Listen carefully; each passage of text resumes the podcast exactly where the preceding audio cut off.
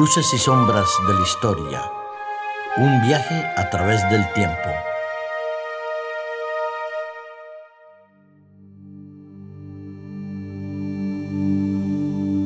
¿Cómo están todos?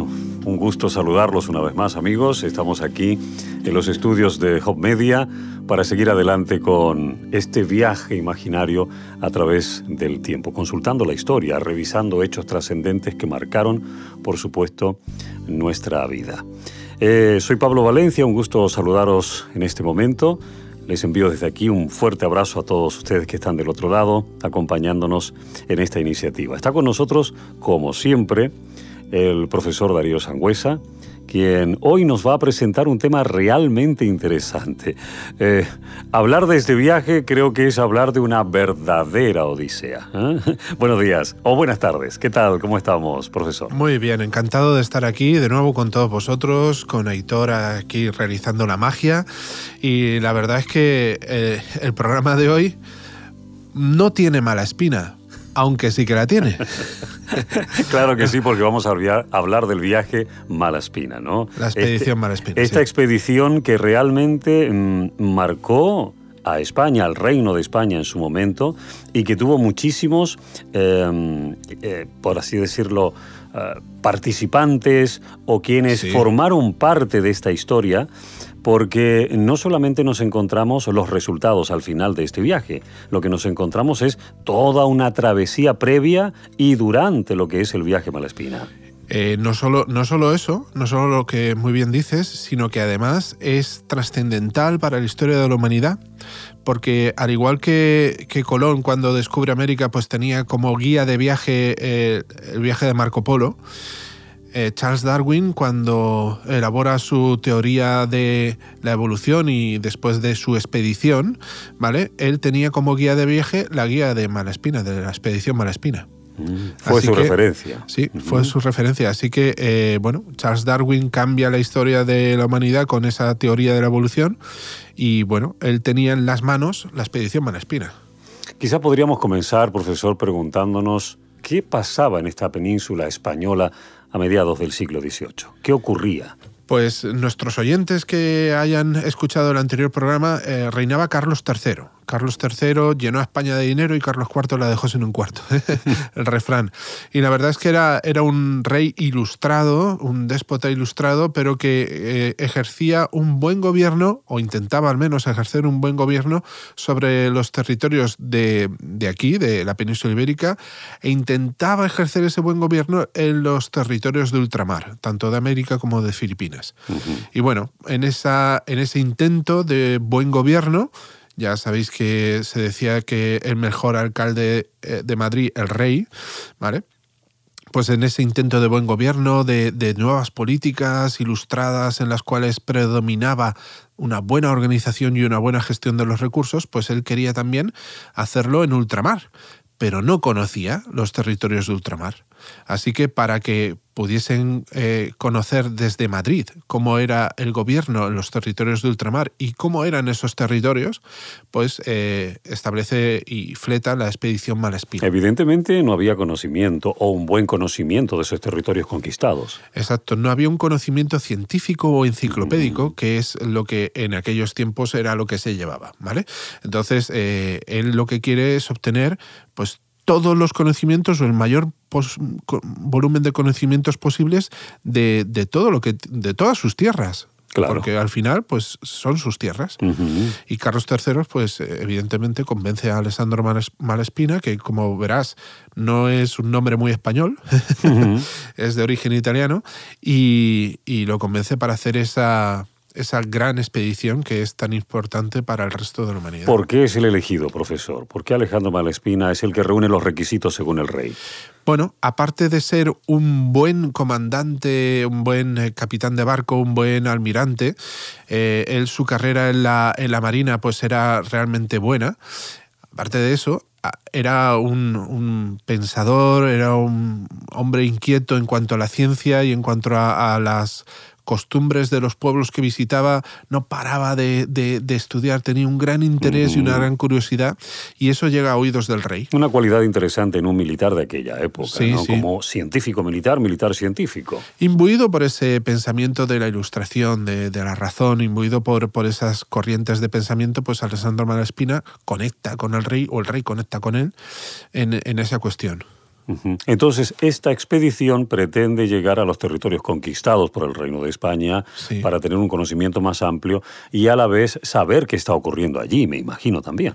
Sí, porque hasta ese momento la información que llegaba a la corte de España era una información pues sesgada, sesgada en todo momento y en todo lugar. De hecho, a aquellas personas que intentaron llevar esa información hasta las últimas consecuencias, en algunos casos los mismos jesuitas, ¿vale? Tenían tenían allí pues eh, haciendas y tenían eh, el establecimiento de, esas ideas de la ilustración, del trabajo, de, cómo gobernar a las gentes de una manera más, eh, más científica o más ideal. pues fueron expulsados de España en el siglo XVIII. Directamente. Entonces, la información que llegaba a la corte pues, fue, fue siempre sesgada. el rey quería tener una información de primera mano.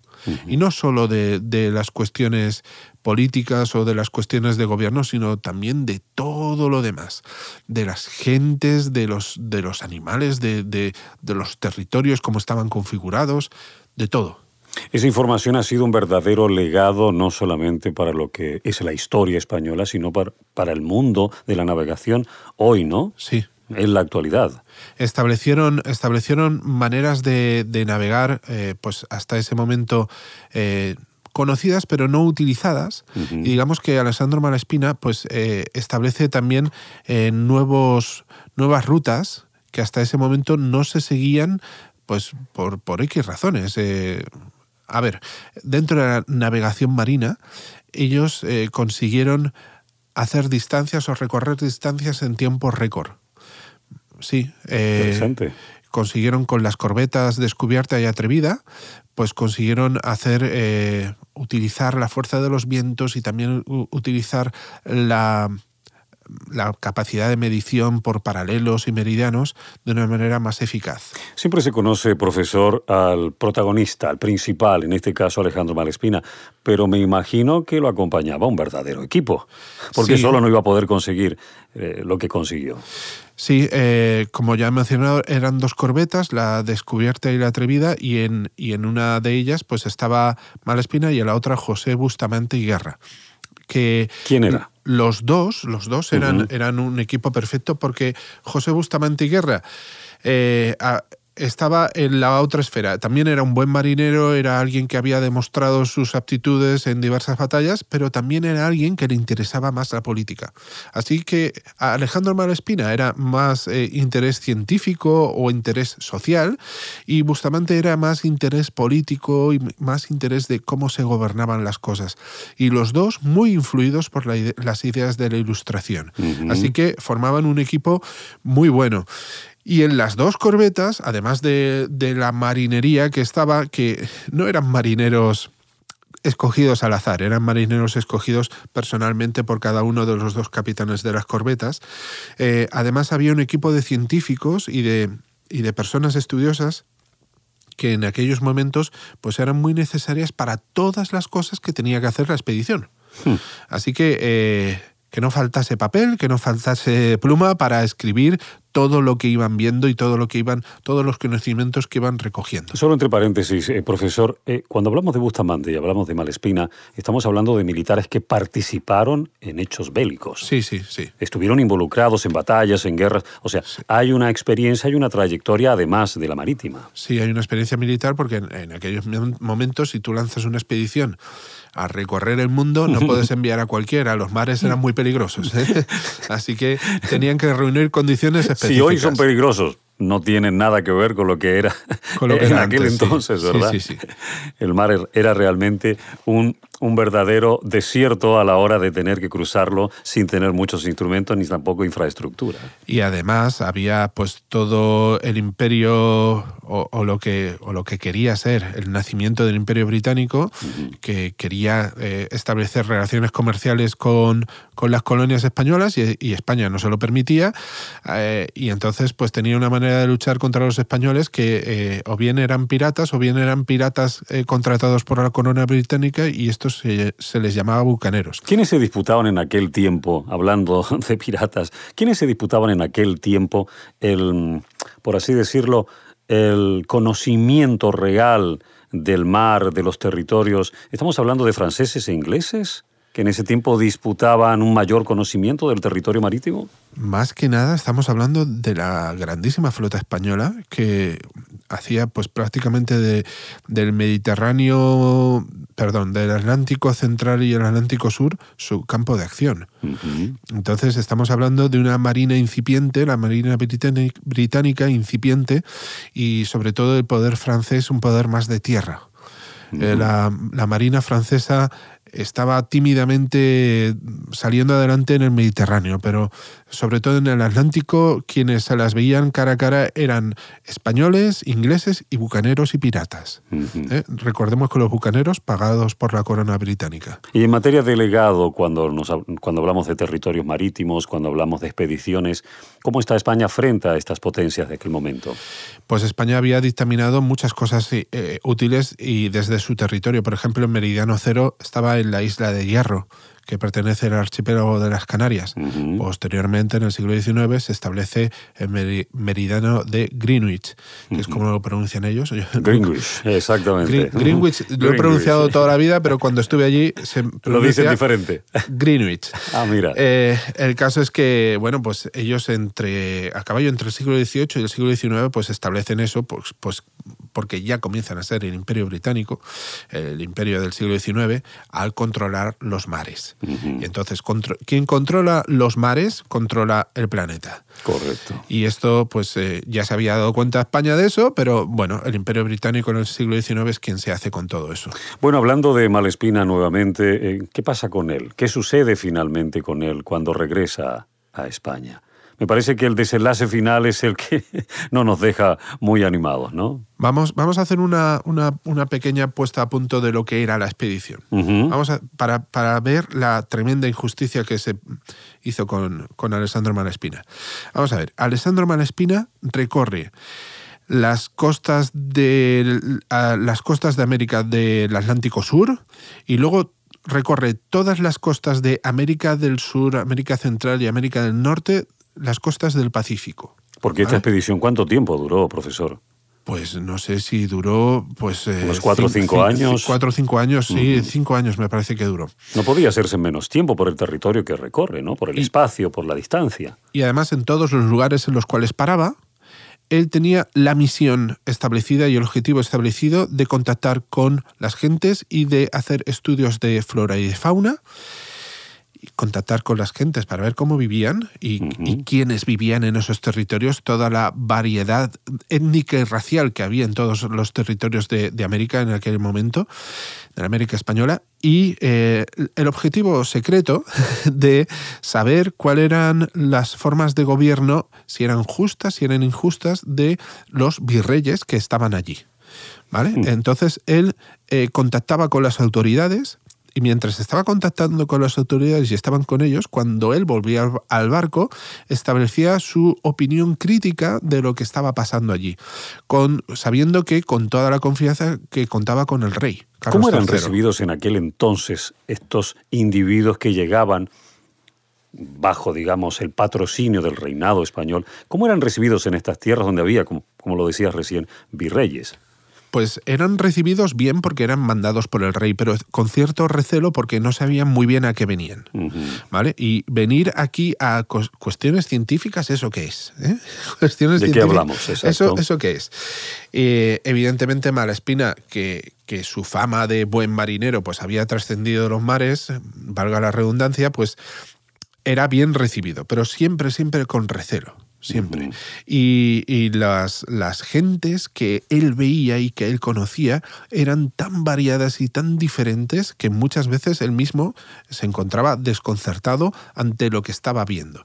No solo la riqueza de flora, de fauna, de, de relieves que había de, en toda la costa del Pacífico, nos podemos encontrar volcanes o nos podemos encontrar desiertos o nos Una podemos encontrar, encontrar bosques boreales, en fin, una cosa tremenda. Selva, eh, todo eso eh, queda reflejado en su, en su cuaderno de bitácora, en, en su en sus informes, no solo reflejado por él, sino también por todo su equipo, ¿vale? Todos los informes de la expedición están recogidos y la verdad, pues tra- tratan de encontrar el paso del norte entre, entre el Océano Pacífico y el Océano Atlántico. ¿Qué, qué- pasó? ¿Qué pasó allí, profesor? tampoco lo encuentran. No lo Ellos- encuentra. Ellos no, ellos intentan encontrar, al igual que se descubrió el estrecho de, Mag- de Magallanes, en el Cabo de. Hornos, pues ellos pensaban que podían encontrar algo parecido en el norte de, de América y que podían encontrar sin hielo, o al menos cuando se deshelase el círculo polar ártico, eh, encontrar un paso entre el Océano Pacífico y el, el Océano Atlántico, pero oh, no lo, no lo pudieron encontrar, ¿vale? Así que de, re- mm, de regreso no, hacia el oeste fueron a visitar los otros territorios de la corona española, fueron a visitar Filipinas. Y, y allí también obtuvieron otra visión totalmente diferente de lo que habían visto en América. Tanto a, a nivel de gobierno como a nivel de gentes, de flora, de fauna y de, y de todo lo que, lo que tiene que ver con, con el territorio.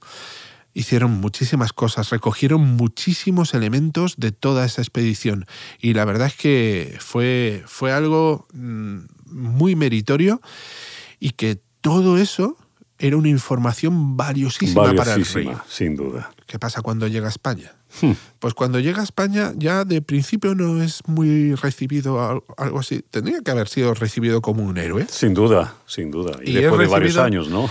Es recibido de manera correcta, Diplomáticamente. diplomáticamente hablando. Y es que había un, un- había habido pues eh, un señor que hay metido por ahí, que es el señor Godoy, ¿eh? el señor Godoy que cuando muere Carlos III, pues él él ocupa el primer puesto en, en el- la capacidad de mando porque el heredero de Carlos III, Carlos IV, no quiere nada más que mm, ir a cazar y saber de mujeres, ¿eh? para reducir eh, la explicación de este rey nefasto. El caso es que eh, Godoy pues, ve que Alessandro Malespina le supera en todo, en todo. Y la verdad, pues una cosa muy española también, la envidia, ¿eh? hace que este señor que tiene el máximo poder, eh, pues eh, recluya, recluya a, Malespina. a Malespina y la verdad es que urde una trama para acusarle de instigador y de revolucionario, Qué fuerte. Que, que si miras sus escritos desde el punto de vista ilustrado, pues sí que sería algo revolucionario, pero claro, desde el punto de vista de Carlos IV, que no quiere nada más que no se toque lo que está y no avanzar, pues Godoy lo acusa de eso precisamente. Es arrestado, juzgado y sentenciado a 10 años y un día de prisión en las mazmorras del castillo coruñés de San Antón, ¿eh? una islita que hay eh, enfrente de, de Coruña.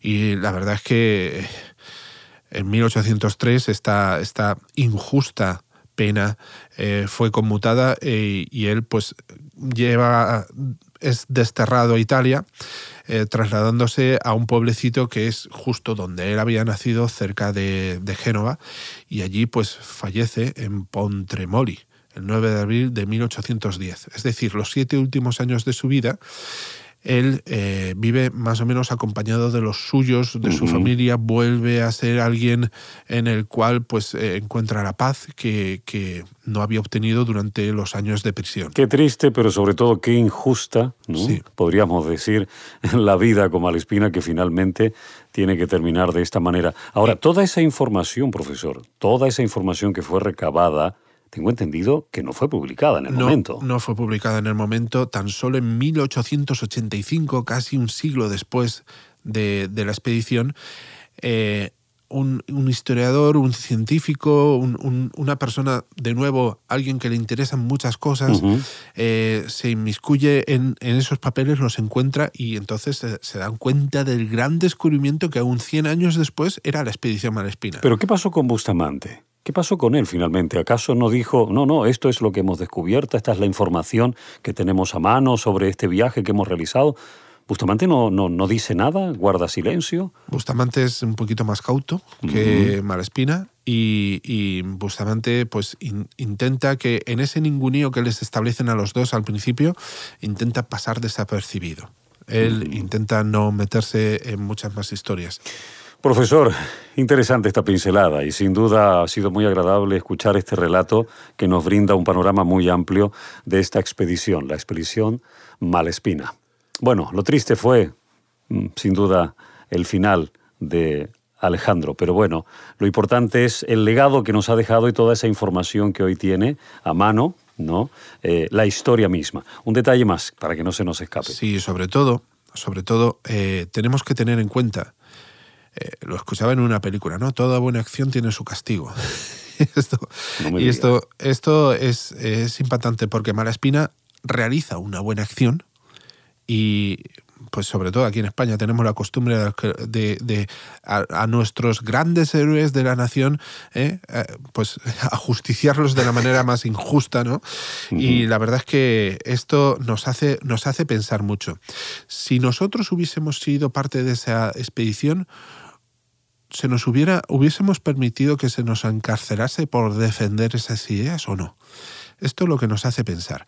Hoy en día, hoy en día nosotros tenemos también nuevos retos en nuestra vida, nuevas. No, realizamos expediciones a diario, sobre todo nuestros, nuestros oyentes, pues eh, no, no, tienen la capacidad de conocer un rey y, de que les manden más allá de, de, los territorios de ultramar, pero sí que eh, cada día es un reto, ¿no? Cada día es un, desafío un desafío. Y sabiendo muy bien que muchas veces esos desafíos y esos retos, si nosotros obramos bien, eh, pues no se nos va a reconocer, ¿debemos de llevarlos a cabo o no? Una buena reflexión. Yo creo que sí. a pesar de todo, debemos de llevarlos a cabo y cuando no, no tengamos fuerzas para llevarlos a cabo, sabemos que siempre podemos contar con alguien. Siempre podemos contar con, con el Señor nuestro Dios, que es el que nos da y nos proporciona fuerzas que a buen seguro nos va a llevar a hacer buenas cosas. Muchas gracias por esa aplicación, profesor, que nos hacía falta para terminar nuestro encuentro, como colorario, por supuesto, de nuestro diálogo. ¿Recordamos el enigma pasado? ¿Cuál fue el enigma pasado? El que, el que presentamos la semana pasada, sí, profesor. ¿Qué relación tenía Carlos III con la arqueología?